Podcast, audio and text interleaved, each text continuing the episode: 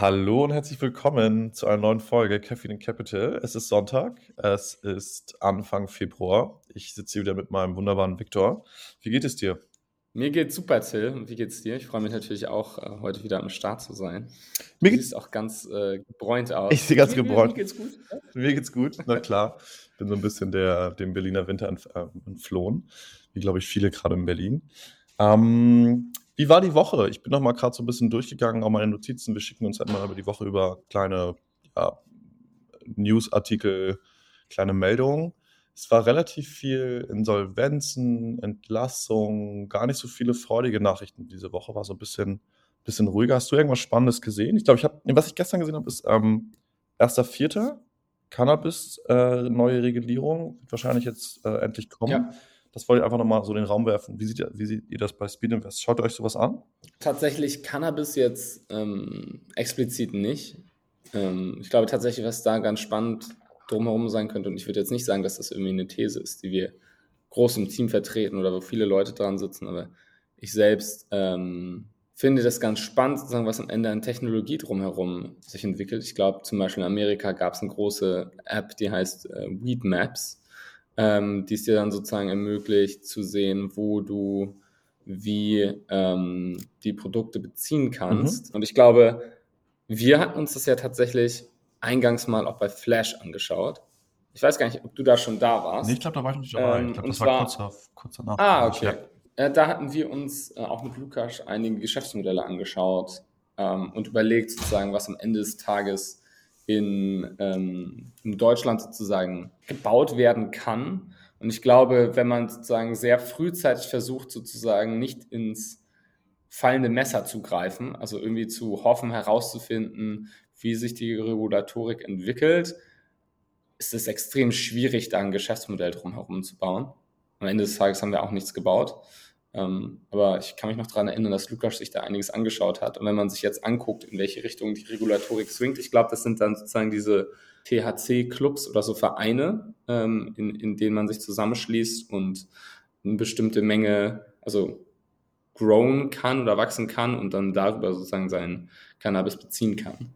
Ähm, also ist, glaube ich, was, was relativ schwer, glaube ich, wahrscheinlich zu monetarisieren ist, privatwirtschaftlich, weil gerade, glaube ich, da der Hintergedanke ist, dass es jetzt nicht so krasse Dispensaries gibt, Total. ähm, große Ketten. Ja. Ähm, und ich glaube, da haben viele Firmen drauf gewettet, dass Ja. das tatsächlich kommen, Ja. also dass das sozusagen eher diese Dispensaries kommen werden, aber ist nicht passiert. Ja. Ich glaube auch, ähm, viele CBD-Händler haben halt gesagt, okay, CBD ist jetzt eigentlich ein nicht so ein krass margiges Produkt, mittlerweile eine, eine Commodity eher. Äh, langfristig können sie dann auch THC verkaufen und ich glaube, das ist eine Wette, wo man sich äh, ein bisschen verspekuliert hat.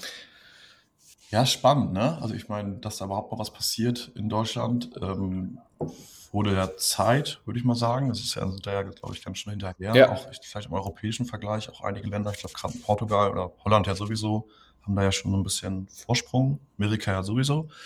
Ähm, ich finde es super spannend, weil wir waren, ähm, wenn man bei uns im, im Antler Office ist in Berlin, ist man äh, direkt neben der Sanity Group. Also ich habe die quasi äh, jeden, jeden Tag, wenn ich da ins Office gehe, sehe ich die und muss da immer an das Thema denken. Ähm, aber wie du schon meintest, durch diesen Membership Club, Vereine, slash nicht so richtig profitorientierte Ansatz, glaube ich. Wobei auf der anderen Seite, vielleicht ist das erstmal ein Start und ähm, man fängt damit an. Das kann dann vielleicht noch in, in der Zukunft ne, sich nochmal andere Wege ähm, entwickeln. Deswegen kann ich mir das vorstellen, dass das vielleicht auch nochmal den nächsten Jahren sich verändert. Wir jetzt erstmal mit so ganz kleinen Minischritten in so eine Richtung Legalisierung gehen und, und kontrolliertem Ab, ähm, Verkauf und Abgabe. Ich, ähm, ich freue mich drüber, dass man dahin kommt, das zu dekrim oder zu entkriminalisieren und einen ja geregelten, eine geregelte Abgabe an erwachsene Personen gibt. Das war irgendwie ja schon super überfällig, weil ja Menschen konsumieren THC in Deutschland, äh, ist kein Geheimnis und sich das dann immer über irgendwelche Quellen zu besorgen ähm, oder auch deswegen irgendwie bestraft zu werden. Weiß nicht, ob das so die, die schlauste Lösung ist im Jahr 2024. Aber fand ich spannend. Bin ich, äh, bin ich mal gespannt, wie das, wie das weitergeht, ob das jetzt wirklich alles durchkommt und wie das dann äh, wirklich in der Praxis aussieht. Und ich finde es auch, deswegen die Frage auch an euch und an dich, an Spinvest. Würde gerne eigentlich so gerne wissen, was da jetzt gerade im Hintergrund passiert, ähm, welche Player da schon bereit sind, seit Jahren drauf gewartet haben, bauen da jetzt irgendwelche Firmen Membership-Plattform-Software oder die ersten Apps, wie du gerade meintest, wo man die ganzen Clubs dann sehen kann. Ne? Also da wird ja gerade bestimmt super viel passieren. Äh, vielleicht können wir das ja auch mal in den nächsten Wochen und Monaten dann verfolgen. Aber lass uns zurück zur Woche gehen. Was hast du mitgebracht? Was war, was war irgendwie spannend diese Woche? Ich würde gerne über Travel Perk sprechen. Äh, ich glaube, das war tatsächlich sogar noch vorletzte Woche, aber das hatten wir da, glaube ich, nicht besprochen. Und zwar ist Travel Perk so eine Travel Management Plattform, die sich auf SMEs fokussiert. Ähm, was ist Travel Management? Am Ende des Tages kannst du darüber deine Reise komplett buchen. Also es ist ein Buchungssystem, was dir sozusagen dann auch ermöglicht, deinen Flug zu buchen, dein Hotel zu buchen, deinen Transfer vom Flughafen zum Hotel. Und die haben eine richtig große Runde geraced, also 104 Millionen. Äh, wow. Angeblich auch eine Upround. Also ähm, eins, auf eine 1,4 Milliarden Bewertung ist jetzt eine kleine Upround, weil davor waren es 1,3 Milliarden. Also ich glaube, es geht dann eher darum, so eine positive Story zu erzählen. Und ähm, der Lead-Investor, der wird dem einen oder anderen bekannt sein, und zwar Softbank. Die sind da mit ihrem Vision Fund 2 reingegangen, was ich ziemlich interessant fand, weil ich glaube, Softbank so ein Kandidat war, den man jetzt länger nicht gesehen hat. Und ja, Travel Park benutzen wir bei Speedinvest tatsächlich intern. Das ist für B2B, ist nicht für B2C, also ist nicht für mich als Privatperson? Genau. Ah, okay. Ja, genau, es ist vor allem für B2B. Und die gibt es auch schon echt richtig lange. Die sind 2015 gelauncht in Barcelona. Und äh, ja, wahrscheinlich auch, ich meine, für, für so ein Land wie Spanien auch cool, so Unicorns zu haben, die weiter funktionieren und auch in so schwierigen Marktbedingungen raisen können. Und ja, also ich fand's, fand's ziemlich, ziemlich cool, muss ich sagen. Ich weiß nicht, hast du Touchpoints damit? Noch nie. Also ich den, wie, wie, buchst du deine Reise? Ich, ja? ich kenne den Namen, schon mal gehört, aber noch nie benutzt. Ähm, ich kenne in dem Zuge Comtravo. Mhm, ja, Comtravo kenne ich auch, sag mir was. Ja. Ist das nicht auch so ein Berliner Startup in dem Bereich, wo du einfach so eine Unified Oberfläche hast, ne, wo du als, als Person in der Firma deine Reisen buchen kannst, Expensen kannst, Flüge buchen kannst, Hotels? Ähm, aber Travel Park, ja, spannend, cool. Wenn ihr das auch nutzt, ist doch top. Ich glaube auch, ich glaube auch, ähm, dass AI, also ich sehe super viele AI-Applikationen, B2B und B2C in diesem Bereich, also im Travel-Bereich, die es dir dann ermöglichen, ja, sozusagen Travel-Pakete zu schnüren. Du sagst, ich möchte gerne nach Mallorca eine fünftägige Reise mit vier Kollegen machen. Das und das ist mein Budget. Ähm, und es soll eher ein Wellnessurlaub sein oder ein Feierurlaub sein oder wie auch immer. Ich brauche ein Auto. Und äh, dann kriegst du sozusagen über so einen GPT-Rapper äh, ausgespuckt, hey, buch hier deinen Flug, buch da dies, buch da das. Und ich glaube, da gibt es auch mehrere Ansätze, die versuchen, so ähnlich zu sein wie Travel Park, wo du sozusagen innerhalb von einer Maske schon ähm, schon die, die Buchung ähm, abwickeln kannst und auch direkt die Zahlung ownst.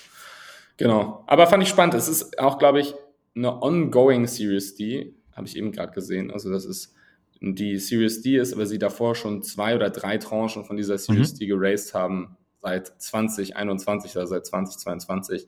Das ist dann aber auch der Fall, wenn du schon so later Stage bist, dass du natürlich nicht alle paar Jahre rausgehst und dann wieder eine Series E, F, G, sondern teilweise deine Runden ein bisschen länger offen sind. Cool. Und, und als zweites Thema, wenn ich direkt weitermachen darf, Klar. Ähm, was, was ich ganz spannend fand, äh, und du ja auch vielleicht als so Fitness-Enthusiast, und zwar äh, hat Peter Thiel äh, mit dem äh, Christian Angermeier zusammen die Enhanced Games gebackt. Ähm, und äh, was, was das ist, ist es am Ende des Tages ein Konzept, glaube ich, gerade noch. Es soll so eine Art private Olympiade sein, in der jeder dopen darf, so viel er will. Und auch von bis, also von, ja, du darfst Steroide nehmen, Wachstumshormone, Exoskelette, also auch Enhancement im Sinne von, ja, irgendwelchen Maschinen, Prosthetics etc. Ja. pp. Und dann soll das Ganze auch im Rahmen wie eine Olympiade stattfinden, also ein großes Fest, was äh, an bestimmten Orten ausgetragen wird, du verschiedene Disziplinen hast und Natürlich dann wieder mit dem Ziel, verschiedene Rekorde zu brechen und schneller, weiter, stärker zu sein als jeder andere. Ich würde es erstmal einfach so auf den Tisch legen, Phil. Mich würde mal interessieren. Mich würde mal, ich habe da tatsächlich ein paar Gedanken ja. zu, aber es würde mich mal interessieren, was du dazu denkst, wenn du, wenn du das hörst. Ja, hört sich wieder an nach so einer Milliardär, US-Milliardär, US-Tech-Milliardär-Idee. Erster Gedanke war jetzt, okay, brauchen wir das? Ähm, ist das gerade irgendwie wichtig? Aber immer auf der anderen Seite ist ja Doping ein Thema im Leistungssport, aber im Profisport. Ja. Ähm, ob man es will oder nicht. Es wird gedopt, so. Man weiß natürlich nicht, in welchem, in welchem Umfang. Auch durch Kontrollen und so weiter wird das ja trotzdem ähm, immer stattfinden. Jetzt zu sagen, hey, lass uns das doch einmal ja, glatt ziehen und sagen, hey, macht's doch einfach, wie ihr wollt. Wir kontrollieren euch nicht mehr. Weiß ich auch nicht, ob das so der richtige Ansatz ist. Ähm, ist natürlich, glaube ich, spannend aus der Sicht zu sehen, was ist menschlich möglich. Wie können wir uns als Mensch irgendwie optimieren durch, wie du gerade meintest, leistungssteigernde Mittel, Steroide, Prothesen. Ich kann mir vorstellen, dass dann irgendwelche Neuralink-Chips dann einmal eingebaut werden, wenn Elon Musk da weiter ist. Hört sich auch ein bisschen gruselig an, glaube ich, einfach auch, auch so so ein Bauchgefühl. I don't know. Also ich kann den Gedanken nicht verstehen. Das ist halt wieder so dieses krasse freie Marktwirtschaft, äh, liberal, Peter Thiel, wir wohnen in Texas, uns wird nicht vorgeschrieben, ja. was wir machen. Wir bauen am besten noch eine, eine, neue gesellschaftliche Form auf irgendeiner künstlichen Insel im Meer. Ich glaube, es klingt so ein bisschen in die Richtung. Ähm, ich kann es verstehen, auch den, den Reiz der, dieser, dieser, dieser Games. Ethisch, I don't know. Und ja, ich, sehr, sehr zwiegespalten. Was denkst du? Ich bin da auch ein bisschen zwiegespalten. Zum einen klingt es ein bisschen wie so eine Black Mirror-Folge, wenn ich ehrlich bin. Also der Anfang oder solche Tribute von Panem oder so, so sehr dystopisch. Ja. Zum anderen bin ich aber auch sehr kritisch, was Profisport generell angeht. Also Olympiade, Fußball, you name it. Da fließt so viel Geld aus der Privatwirtschaft rein und bestimmte Menschen, Talente werden stark idolisiert. Und ich würde wahrscheinlich ich habe immer mal wieder diese Diskussion und die ist wahrscheinlich kontrovers. Ich gehe fest davon aus, dass ein Großteil der Top 100 in jeder Sportart dopt. Sobald so viel Geld im Spiel ist, ja. wenn du 20 Millionen, 10 Millionen, 5 Millionen Euro im Jahr verdienen kannst, und teilweise geht es ja um mehr, dann wirst du sicherlich deine Leistungsspitze so weit ausloten, wie du kannst. Teilweise ist es dann vielleicht auch gar nicht, dass du das nimmst, um im Spiel schneller, besser weiter rennen zu können, sondern zum Beispiel auch in der Re Recovery. Also wenn jemand äh, einen Bänderriss oder so hat, man kennt das vielleicht aus seinem privaten Umfeld, wenn jemand so eine relativ starke sportliche Verletzung hat, dauert das teilweise ein halbes Jahr, ein Jahr, bis die Leute wieder am Start sind. Und teilweise sind sie es dann immer noch nicht. Und klar, die Athleten, Profiathleten haben die besten Ärzte überhaupt, die beste Versorgung. Aber auch da kann der menschliche Körper nur so weit gehen. Und da gehe ich ziemlich fest davon aus, dass da regelmäßig zu so Sachen wie Wachstumshormon gegriffen wird, um halt schneller zu recovern. Das ist das eine. Also ich bin einfach fest davon überzeugt, dass Doping in einem großen Stil schon stattfindet und auch in Sportarten stattfindet, wo wahrscheinlich die meisten Leute gar nicht denken würden, dass das Sinn macht. Und äh, weißt du, ich, wenn du am Freitagabend Stamm, Fußballstammtisch sagen würdest, ja hier, die Hälfte von denen nimmt irgendwas, äh, wahrscheinlich erstmal in ein Wortgefecht kommen würdest. Also das ist das eine. Deswegen finde ich, sage ich mal, so eine Transparenz grundsätzlich gut. Was ich kritischer finde, ist, glaube ich, eher die, das, was da so mitschwingt, also dieses immer optimieren, immer ja. mehr, immer besser, immer weiter. Grundsätzlich ist es, liegt es natürlich in der Natur des Menschen und auch du als Gründer willst deine Firma optimieren, du willst deine Zeit optimieren, äh, ich möchte meine Investments optimieren. Ich glaube, da ist auch was sehr Natürliches dran, aber ich, ich denke, es gibt ein bestimmtes Maß und einen bestimmten Rahmen, in dem das stattfinden kann oder in dem ich sage, das macht's. Es fühlt sich okay an und irgendwo reizt du, glaube ich, bestimmte Dinge aus, die ich kritischer sehe. Ich weiß nicht, das klingt so ein bisschen nebulös, aber das sind so meine Gedanken. Ganz wirtschaftlich gesehen ist es wahrscheinlich der Jackpot. wie kannst du besser Supplements, Longevity-Produkte etc. Ja. pp. vermarkten und eine bessere Absolut. Werbeplattform liefern als das. Also das ist einfach nur, als, als es wird safe eine Gelddruckmaschine. Also ja. da frei, also selbst wenn es ein nischiges Thema wird, wo nicht ähm, äh, hier Horst, der sonst Fußball guckt und Sibylle, die, weiß was ich, Weitwurf sich reinzieht und normalerweise Olympiade guckt, das einschaltet. Aber ich glaube, selbst wenn es ein nischiges Thema ist, wo, sag ich mal, Sportnerds reinschalten, wirst du krass vermarkten können. Das ist schon heftig. Ja, absolut. Kann man eine spannende, spannende Brand bestimmt umbauen. Lass uns zum nächsten ja. Thema rüberschwenken. Ähm, es gibt News bei Speed Invest. Genau, ja, wir haben diese Woche announced, dass wir unseren, unseren letzten Fund geraced haben. Ähm, 350 Millionen Euro beziehungsweise 380 Millionen US-Dollar, ein Seed Fund, ähm, oversubscribed gewesen, also über der, der Cap, die wir sozusagen initial gesetzt hatten. Und ja, Fokus äh, paneuropäisch und Emerging Markets, wieder vor allem Seed- und Pre-Seed-Themen. Ich glaube, Tickets, da kann ich immer nur für unser Team sprechen, zwischen 500k und 2,5 Millionen. Ich glaube, andere Teams sind da teilweise ein bisschen anders aufgestellt, aber die Stage und die Größen der Tickets pro Stage, also ob du jetzt ein Fintech-Startup oder ein Marketplace und Consumer-Startup bist, sind ja auch teilweise unterschiedlich. Also ein Fintech Race vielleicht im Zweifelsfall ein bisschen mehr, weil die mehr brauchen, um irgendwo hinzukommen und bestimmte Meilensteine abzuklopfen. Genau, paneuropäisch und Emerging Markets machen wir. Speedinvest ist auch mittlerweile echt ein, ein großer, großer Laden. Ähm, so etwa 100 Mitarbeiter, 40 Leute im Investment-Team, Offices in Paris, London, äh, München, Berlin und Vienna. Und ja, habe mich sehr gefreut, sozusagen das auch teilen zu können und bin gespannt, sehr, sehr schön. Das ist doch eine freudige Nachricht. Ich habe gesehen, ihr habt verschiedene Vertical Teams, ne? Du bist ja am Marketplaces und Consumer, nee, Marketplaces und Platforms. Ja. Nee, Marketplaces und Consumer, M&C, genau. Marketplaces und Consumer, Deep Tech, Fintech, Health Tech und Biotech, Climate and Industrial Tech, SaaS und Infrastructure. Und sind diese Teams ja. dann immer auf eine Location oder sind diese Teams auch auf verschiedenen Büros verteilt, verschiedenen Offices? Nee, die Teams sind tatsächlich, ähm, die sind tatsächlich nicht nur auf eine Location. Also mhm. wir haben in Berlin wen, der SaaS macht, wir haben wen in London, der SaaS macht, in München glaube ich niemanden, ähm, in Paris schon. Also es ist dann so ein bisschen einfach aufgesplittet. Mittlerweile ist ja auch VC, würde ich sagen, ein sehr de dezentraler Job. Ich glaube, das war noch vor Corona relativ anders, dass du dich schon echt viel immer in Person getroffen hast. Mhm. Genau. Ich bin gespannt. Äh, etwas über 100 äh, Investments werden wir daraus machen. Und äh, wird sicherlich interessant zu sehen, was da so Cooles hervorgehen wird, mit was für Gründern man da zusammenarbeiten kann. Cool. Und grundsätzlich ist, also ich glaube, für Gründer ist es grundsätzlich eigentlich nur gut, wenn mehr äh, Angebot da ist, also mehr Fonds geraced werden für VCs ist es natürlich dann kompetitiv. Ich glaube, wir hatten letzte Woche schon mal drüber gesprochen, über Plural. Und ja, äh, ja das wird dann, ist dann halt irgendwo sportlicher Ehrgeiz. Ja, total.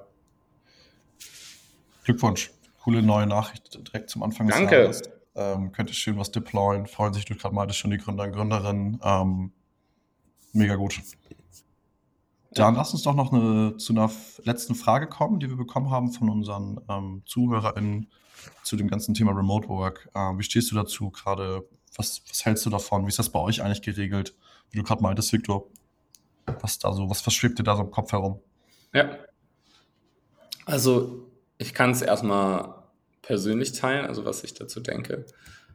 Ich glaube, persönlich finde ich, partiell macht das schon Sinn die Flexibilität, die es dir in, in deinem Arbeitsumfeld ermöglicht, bringt dir mehr Kreativität, vielleicht mehr Spaß an der Arbeit, etc. pp. Dann wiederum ist es, glaube ich, auch was, was man in Zügen genießen, genießen muss, weil auch so ein gewisses Zusammengehörigkeitsgefühl und Kollaboration halt schon auch vor Ort einfach leichter fallen. Das merke ich immer wieder.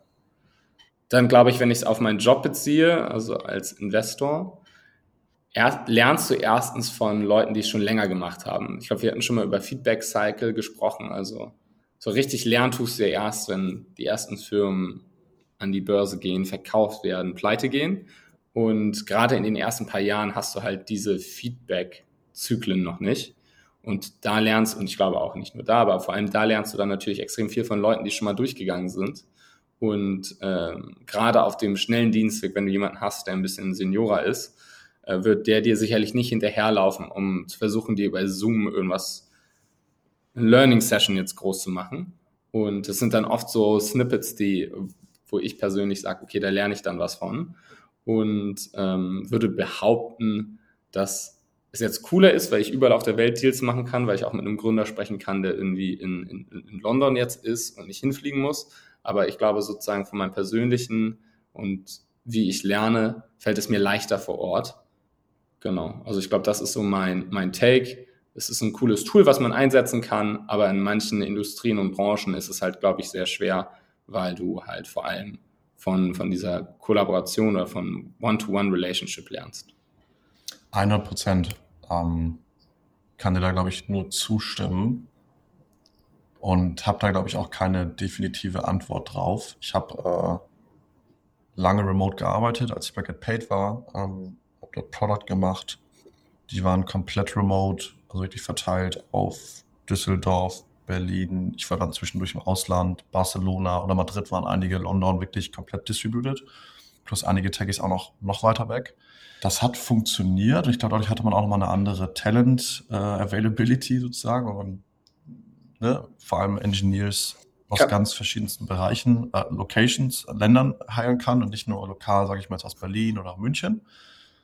Die haben das dann, oder wir haben das dann damals so kompensiert, dass man sich mindestens einmal im Quartal so ein Offsite hatte. Also diese, diese Kosten, die man sich für das Office gespart hat, hat man dann, dann darin investiert, dass man das ganze Team dann zusammengekriegt hat, eine Woche lang. Und dann ist man irgendwie nach Madrid geflogen, hat dort dann zusammengearbeitet und ge gelebt und dann sozusagen stark äh, komprimiert versucht, diese Zeit aufzuholen, in Anführungszeichen. Auch weil die Founder schon, sag ich mal, ein bisschen älter waren, noch Familie hatten. Das heißt, es war für die gar nicht möglich, zusammen jetzt ihr Leben aufzugeben und zusammen in, eine, in dieselbe Stadt zu ziehen. Jetzt gerade als Gründer merke ich es auch.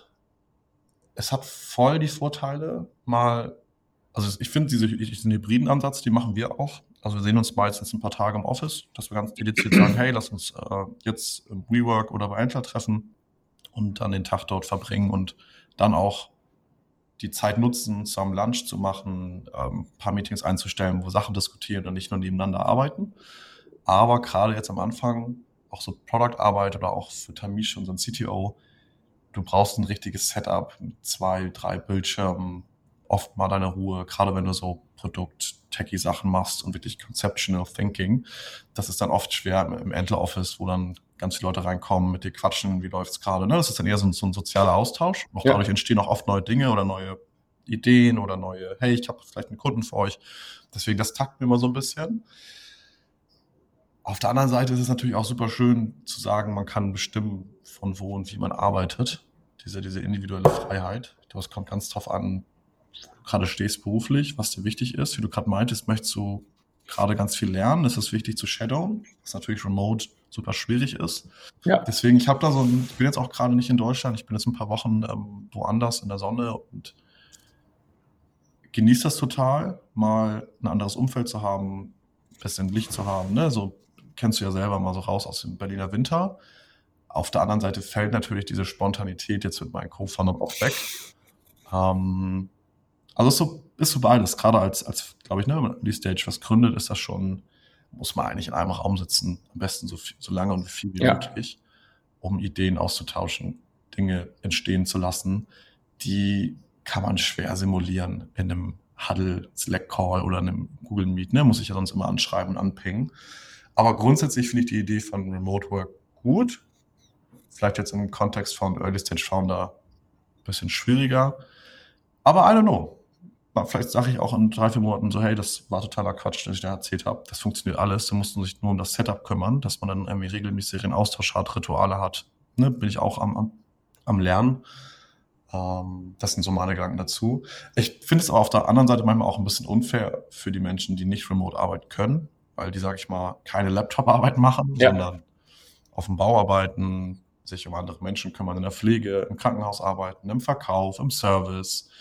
Ne? Also alle, ganz, ganz großer Teil der Bevölkerung hat diesen Luxus nicht. Und manchmal finde ich diese Diskussion dann auch so ein bisschen pretentious, weil wir Tech-Bubble, Laptop-Worker dann immer sagen, oh Gott, wir müssen jetzt wieder ins Office.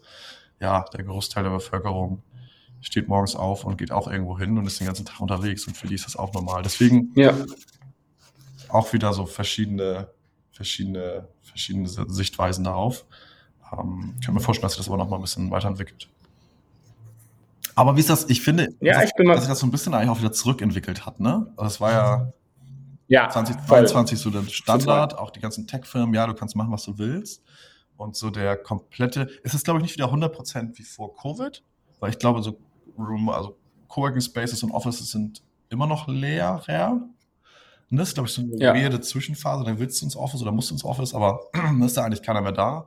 Oder ich glaube, bei About You, habe ich jetzt irgendwie letztens gehört, ein Jobangebot, bei LinkedIn kam da rein. Ähm, du kannst es remote machen. Nee, genau, ich hatte von denen irgendwann mal ein Angebot bekommen für Product. Und damals war Remote noch nicht möglich. Jetzt habe ich ein Update bekommen, jetzt ist es möglich. Aber du musst mindestens zwei Tage im Monat dann nach Hamburg kommen. Ja, aber also auch so eine, so eine Misch, Mischvariante. Das heißt, für jemanden ja. aus Chile, weiß ich nicht, ob du dann einmal im Monat extra nach Hamburg fliegen willst. Ja, das, das, das, ist spannend, wie das dann auch wieder so zurückgerollt wird.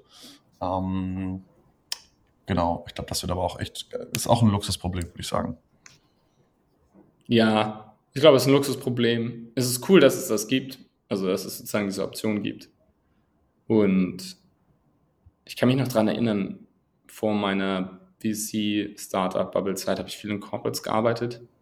Da war das eigentlich, stand das gar nicht zur Debatte. Da war nichts mit Remote Work, sondern da war das eher so, wie, du arbeitest jetzt von zu Hause, bist du krank? Genau. Bist du krank? Was ist mit dir? Warum kommst du, was ist mit dir?